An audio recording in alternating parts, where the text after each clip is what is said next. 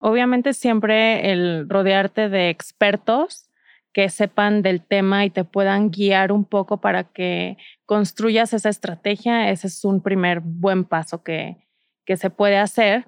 Y también las personas que hicieron toda la teoría del content marketing también publican mucha información. Entonces, pues es también cuestión de educarse y demás. Hola, soy Melissa Gómez Hindu y estás escuchando Momentum, un podcast de G2. Si tienes una startup, eres un inversionista o quieres saber todo acerca del ecosistema emprendedor, acompáñame a escuchar las historias de éxito, fracasos y anécdotas de las mejores startups y fondos de México, América Latina y el mundo. Y el mundo. Momentum es un podcast para ti, que tienes la pasión, visión y capacidad para aprender y adaptarte en este mundo cambiante. Comencemos. Parte de nuestro compromiso es hacer que las startups detonen a través del valor que les aportamos. Es por ello que decidimos crear un segmento de aprendizaje para ellos. El día de hoy escucharemos a Isabel Soto, gerente de consultores en G2, contestar algunas de las preguntas más frecuentes en torno a uno de los temas más relevantes para las startups, el content marketing. Isabel ha estado involucrada en consultorías que han llevado al éxito a diversas compañías producto en G2. ¿Quieres saber por qué las estrategias de comunicación que usualmente emplean las startups no tienen el impacto esperado? ¿Cuál es la importancia de contar con una estrategia de contenidos bien planeada y conocer algunos de los ejemplos de una correcta implementación de esta estrategia? Quédate y escucha Momentum, un podcast de G2. Hola Isa, ¿cómo estás? Hola Sofi, muy bien. ¿y Hace mucho que no nos veíamos. Hoy vamos a hablar en este episodio de Startup Questions de estrategias de content marketing para startups, ¿cierto? Así es, así es. Un tema muy, pues creo que es muy importante y muy fácil y muchas veces muy olvidado por, por las startups. Bueno, cuéntanos un poquito por qué la comunicación que publican las startups y que utilizamos las startups no siempre es la adecuada, no siempre funciona o no siempre tiene como el impacto que esperamos, ¿no?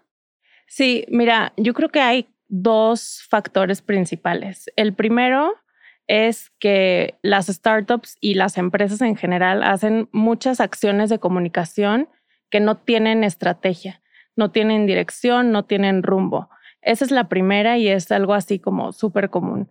Y la segunda es que tienen una estrategia, pero la tienen muy mal implementada o mal hecha.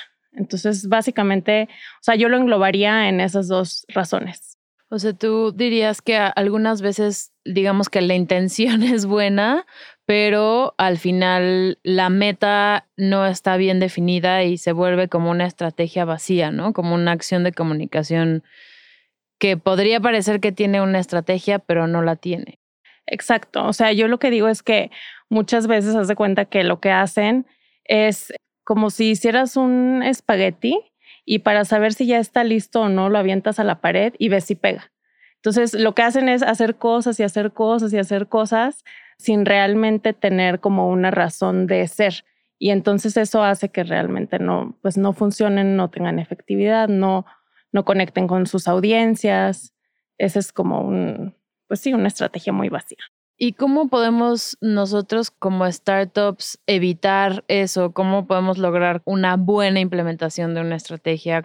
¿Cuál es la importancia de tener realmente una estrategia con la causa y con la intención de vida? ¿Cómo se llega ahí?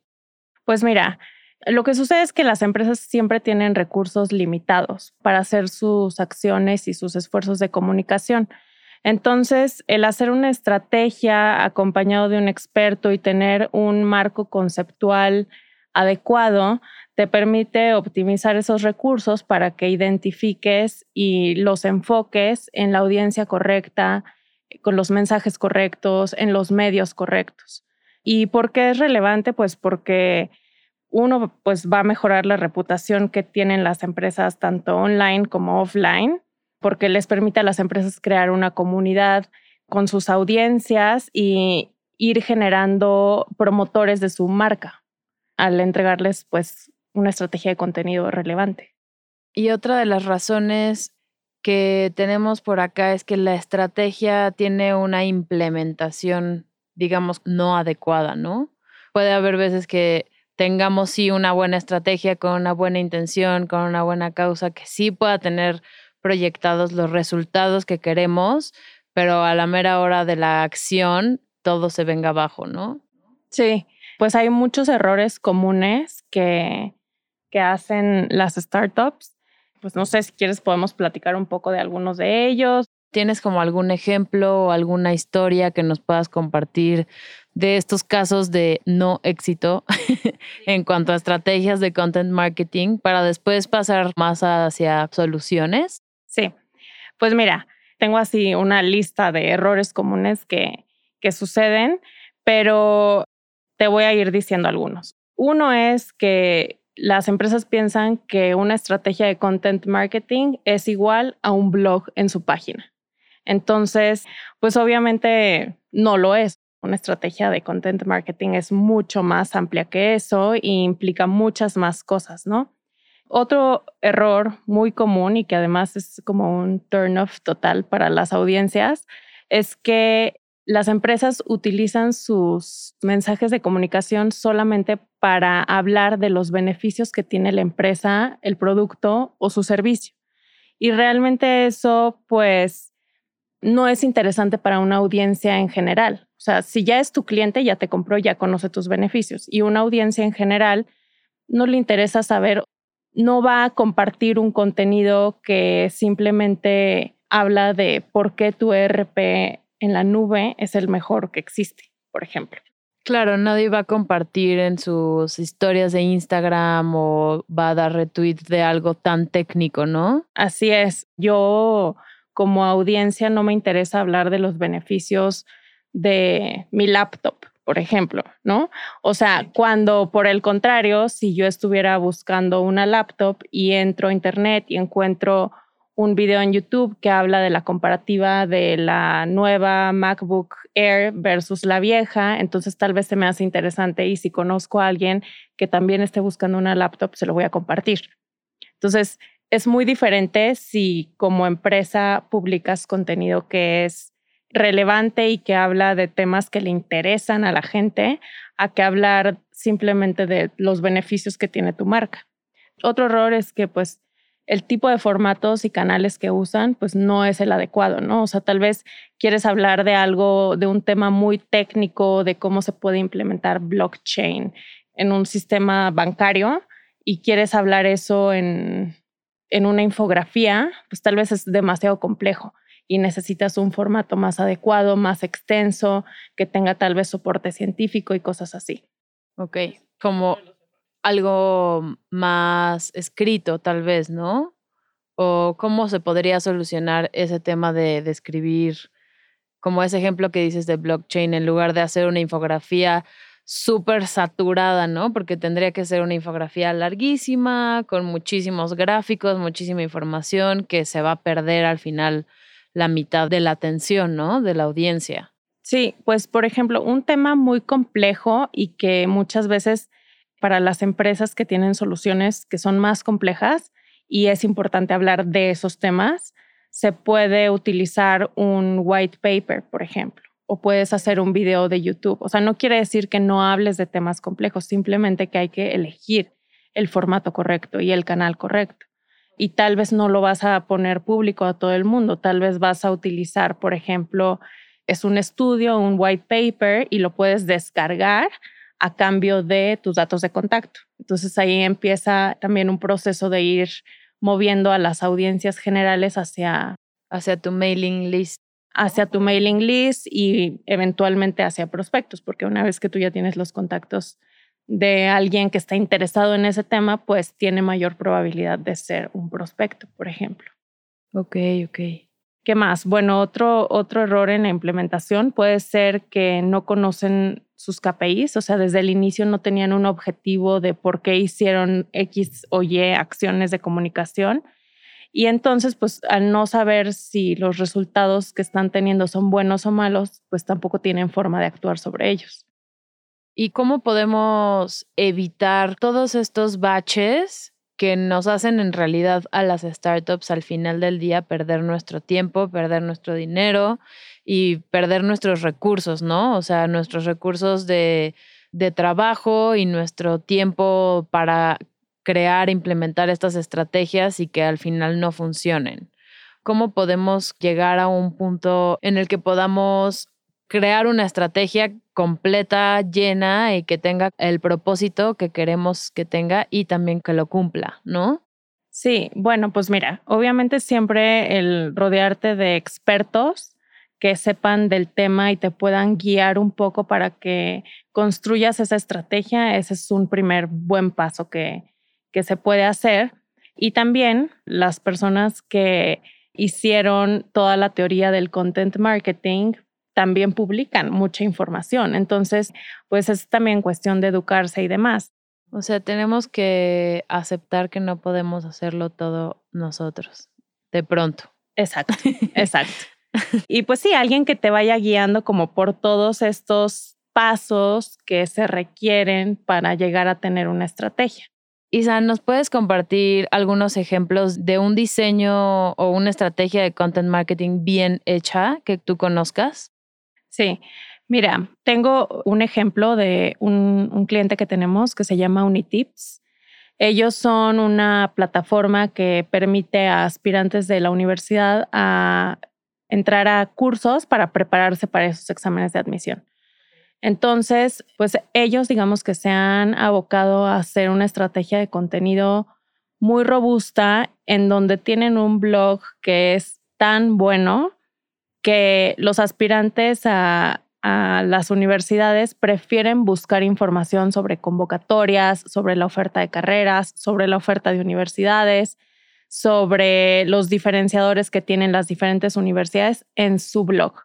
Entonces, esto incluso no es nada más un centro de información, sino que lo ha convertido en un medio referente del tema de universidad. Y entonces eso ha hecho que pues además de que tengan un tráfico impresionante en ese blog que tienen, los vuelve candidatos para tener y convertir ese blog en un medio.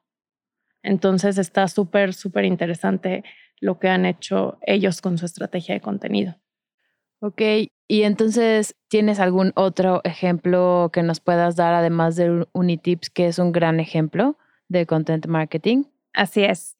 Pues mira, teníamos un cliente que tiene un, sistema ERP en la nube para, para pymes y startups que pues ayuda a facilitar la administración y contabilidad.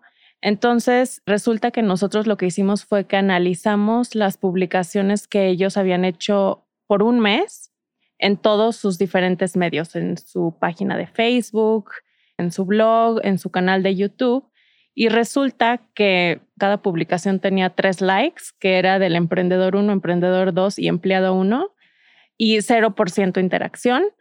Y pues resulta que el contenido que tenían era lo que te platicaba hace ratito. O sea, tenían contenido que hablaba sobre lo que eran ellos. Cosas muy técnicas, ¿no? Y muy genéricas, hablaban simplemente como de su marca. Y pues bueno, lo que nosotros hicimos fue que les mostramos algunos ejemplos de contenido que sí funciona, que sí tiene interacción.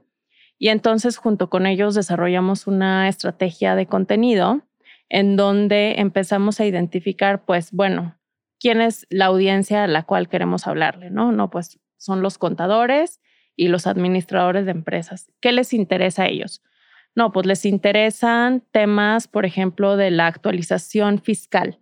Les interesan temas de mm, cómo pagar impuestos, de cómo mejorar la contabilidad, de normas de contabilidad nuevas que van saliendo en el mercado. Y entonces ellos, en lugar de hacer el contenido que hacían antes, empezaron a hacer, por ejemplo, webinars de la actualización de la nueva norma fiscal. Empezaron a hacer webinars de cómo mejorar la contabilidad de la empresa.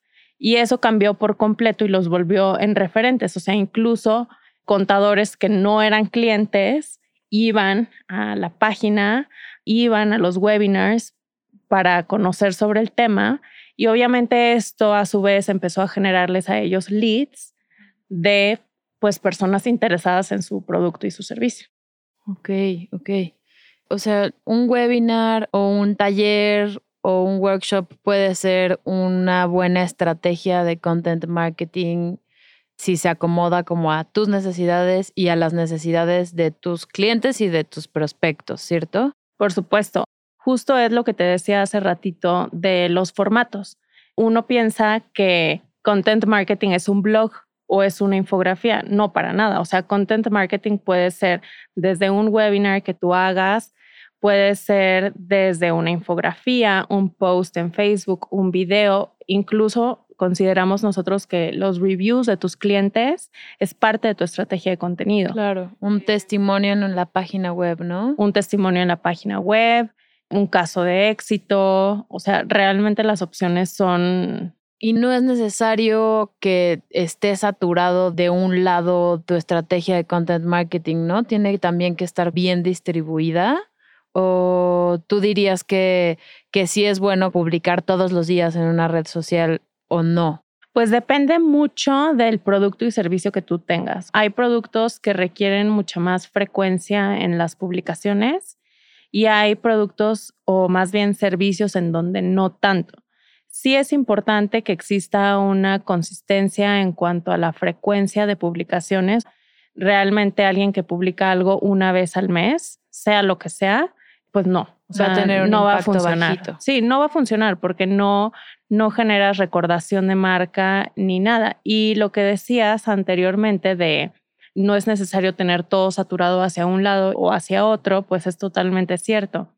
Desde los medios que utilizas, o sea, puedes publicar en muchos diferentes medios, hasta los formatos que utilizas, hasta a quién le hablas, porque en cuanto a las audiencias que hemos estado tocando, pues tienes una audiencia que es como un público en general, tienes una audiencia que son tus prospectos, tienes una audiencia que son los que ya son fans de tu marca y tienes una audiencia que son tus clientes y no te puedes olvidar de, todas estas audiencias. Tienes que generar contenido para cada una de ellas y tendrán diferentes niveles de profundidad y diferentes enfoques porque pues las problemáticas van cambiando dependiendo de en dónde se encuentran los pain points, ¿no? Los pain points y en dónde se encuentran en el proceso de venta que tú tienes para traerlos a tu empresa.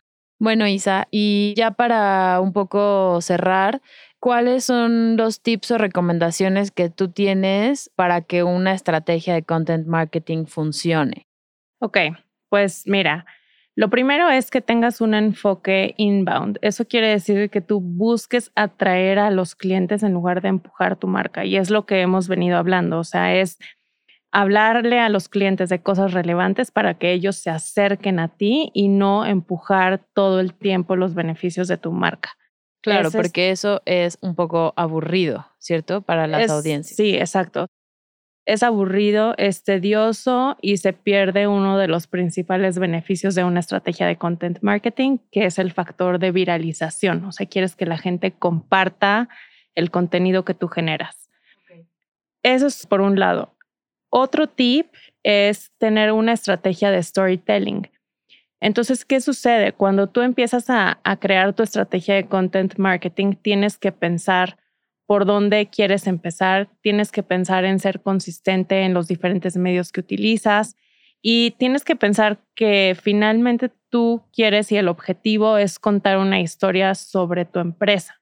Aunque lo hagas hablando primero de temas súper generales que son relevantes para la audiencia, pero finalmente tú lo que quieres es que de cierta manera poco a poco ir enganchando a la audiencia para que llegue y se interese pues en la solución que tú puedes darle a los pain points que hablábamos. Ok. Un ejemplo de estrategia de storytelling puede ser contar la historia de los founders de una startup. ¿Puede ser una buena estrategia? Sí, por supuesto. Como cómo fundamos esta empresa. Exacto, sí. Que eso, por ejemplo, tal vez es más interesante para alguien que ya te conoce, no para alguien que apenas va a conocer. Ok porque pues bueno, depende si es relevante o no, si, si la historia de los founders inspira ciertas acciones o inspira a el interés en un tema en específico que tú quieres comunicar a tu audiencia, entonces sí es relevante contar la historia de los founders. Ok, pero entonces esa estrategia de storytelling ya sería más enfocada a personas que ya te conocen o clientes tuyos para reforzar la identidad de tu marca. Exacto, justamente, justamente algo así sería. Otro tip que tenemos es pues que te investigues y te asesores sobre los formatos adecuados para tu negocio y para la audiencia, porque pues todos los formatos tienen un objetivo diferente. Hay formatos que buscan más convencer, hay formatos que buscan educar, hay formatos que buscan tener un impacto más emocional o más racional. Entonces, existen diferentes frameworks e información que te puede ayudar a asesorarte respecto a esos formatos. Ok, claro, como lo que hablábamos del white paper hace ratito, ¿no? Sí, exacto. Pues otra cosa es recordar de nuevo que la audiencia no es igual a los clientes, o sea, definitivamente hay un nivel mucho más general de personas que pueden estar interesadas en temas que eventualmente estén relacionados con tu producto o tu servicio. Y no olvidar que tenemos diferentes niveles en las audiencias y que cada nivel tiene diferentes pain points. Ok. Una pregunta. Hace ratito mencionabas cuatro tipos diferentes de audiencia, ¿no? Que es parte del funnel del content marketing. ¿Nos los podrías como repetir, nada más para que esté como un poco más claro? Así es. Pues mira, yendo de lo general a lo específico, Tienes primero a tu audiencia general, que son las personas que están interesados en un tema del que tú vas a hablar. Obviamente, ya pensando en que si estamos atendiendo a contadores, pues bueno, una audiencia general son los contadores. Después tienes a los followers o los que ya de alguna manera siguen a tu marca. Son personas que ya identificaron que tú publicas contenido que les gusta o les interesa y te siguen. Todavía no son clientes. Después tienes a los compradores, o sea, a tus clientes. Entonces, pues bueno, tus clientes ya te conocen, ya probaron tu producto, probaron tu producto. Dentro de tus clientes todavía puedes tener un nivel más interesante en cuanto a la audiencia, que son tus promotores. Entonces, de los clientes que tienes que son muy satisfechos, definitivamente tú como marca o empresa los tienes que utilizar para que hablen bien de ti, porque creo que no hay mejor forma de atraer nuevos clientes que a través de promotores que te conocen y que quieren hablar de lo bueno que es tu producto y tu servicio. Claro, claro. Perfecto. Muchas gracias.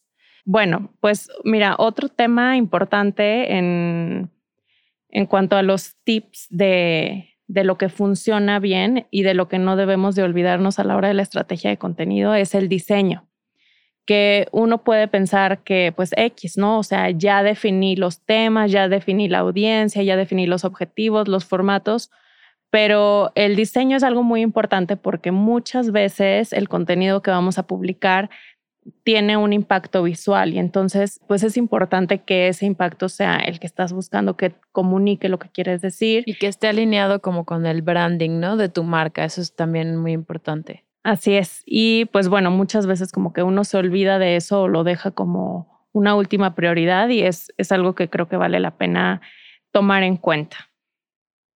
Otro tip es que, pues bueno, nosotros sabemos que las startups siempre están buscando optimizar sus recursos y no siempre tienen un gran presupuesto para invertir en marketing y en una estrategia de, de contenido y en una agencia, pero pues digamos que lo que nosotros les decimos es que se enfoquen en que el contenido sea SEO friendly. ¿Y por qué? Porque pues incluso 35% del tráfico en los websites viene de búsquedas orgánicas, lo cual es súper importante. Entonces, si tú optimizas tu contenido para que pueda ser encontrado en búsquedas directas y búsquedas orgánicas, es una forma de optimizar justamente ese presupuesto. Claro, sin que tengas que pautar para, para que tu página deje de estar en la, en la página 45 de Google para estar en la primera, ¿no? Exacto. O sea, si, si, si no estás en las primeras dos, nunca van a llegar a ti y eso es un hecho. Entonces sí es súper importante. Ok, ok. SEO es muy importante. Otro tema es que finalmente los temas de los que tú hables estén adecuados a tendencias de la industria.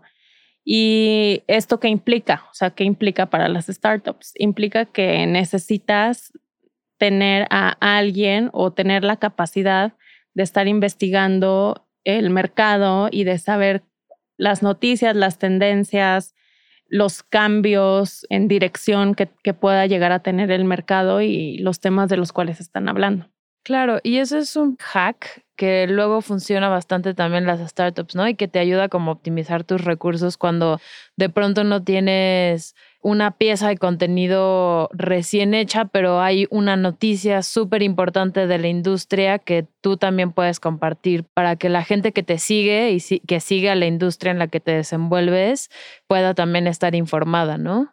Exacto, y además refresca tu contenido porque pues eventualmente tú tienes que estar todo el tiempo justamente haciendo esto y muchas veces el tener una investigación sobre tendencias o noticias te permite pues tener cierto freshness en las cosas que publicas. Claro, claro. Ok. ¿Y mm, tienes alguna otra recomendación o algún otro tip para las startups que están buscando mejorar su estrategia de content marketing?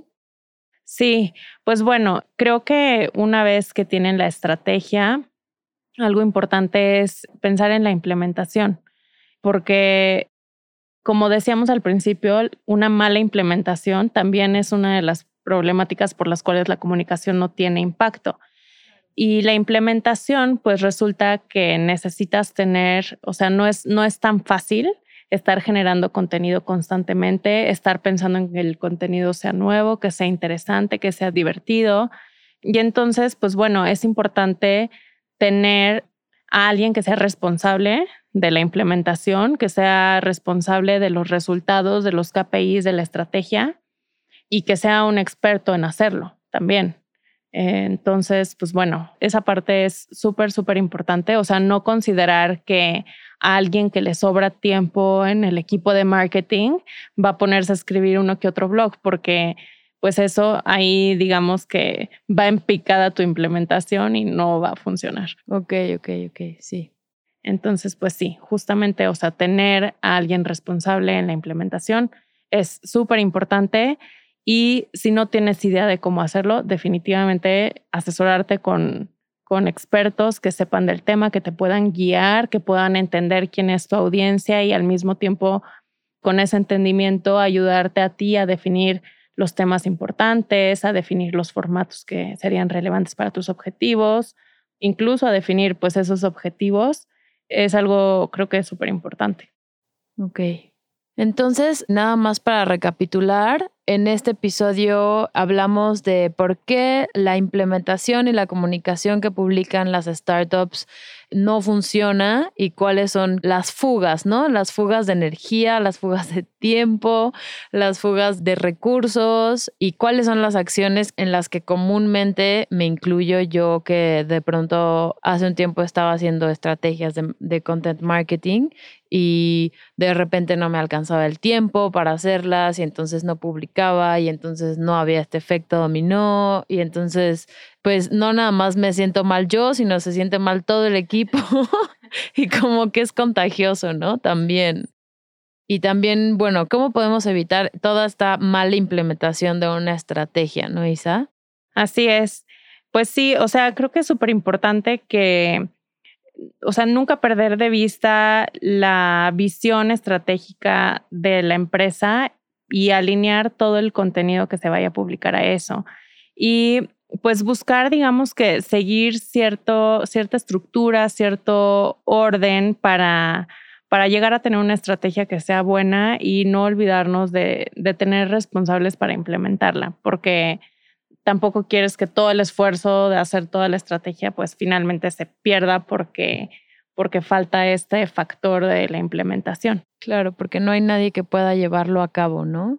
Y creo que ahorita que estamos platicando sobre el cierre, también creo que es súper importante que todas las startups tengan pues una identidad y un branding antes de implementar su estrategia de content marketing, ¿no? Sí, súper importante que, y, es justo lo que te decía, que esté alineado a los objetivos de la empresa. O sea, la empresa finalmente tiene ciertos guidelines respecto a su posicionamiento y respecto a lo que su marca representa y pues obviamente parte del storytelling que decíamos, parte de la consistencia tiene que ver que se alineen pues justamente a esta visión que tiene la empresa.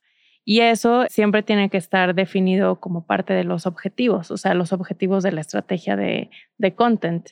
Si no se hace una estrategia que tenga ciertos objetivos o que busque lograr ciertos resultados, entonces pues digamos que los esfuerzos también un poco se disipan y pierden el enfoque y la dirección que finalmente pues las empresas quieren que, que se logre. Claro.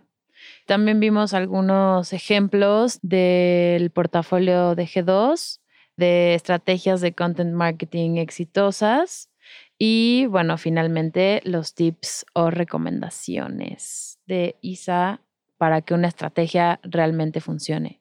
Así es. Pues bueno, muchísimas gracias, Sofía. Muchísimas gracias a ti, Isa. ¿Dónde podemos encontrar más información sobre estos servicios que ofrece G2 de Content Marketing? Bueno, pues pueden buscarnos en nuestra página que es www.g2consultores.com.mx. Ok, bueno, pues muchísimas gracias. Me encanta hablar contigo y que, que estés muy bien. Gracias a ti, Sofi. Que se repita. Sí, hasta pronto.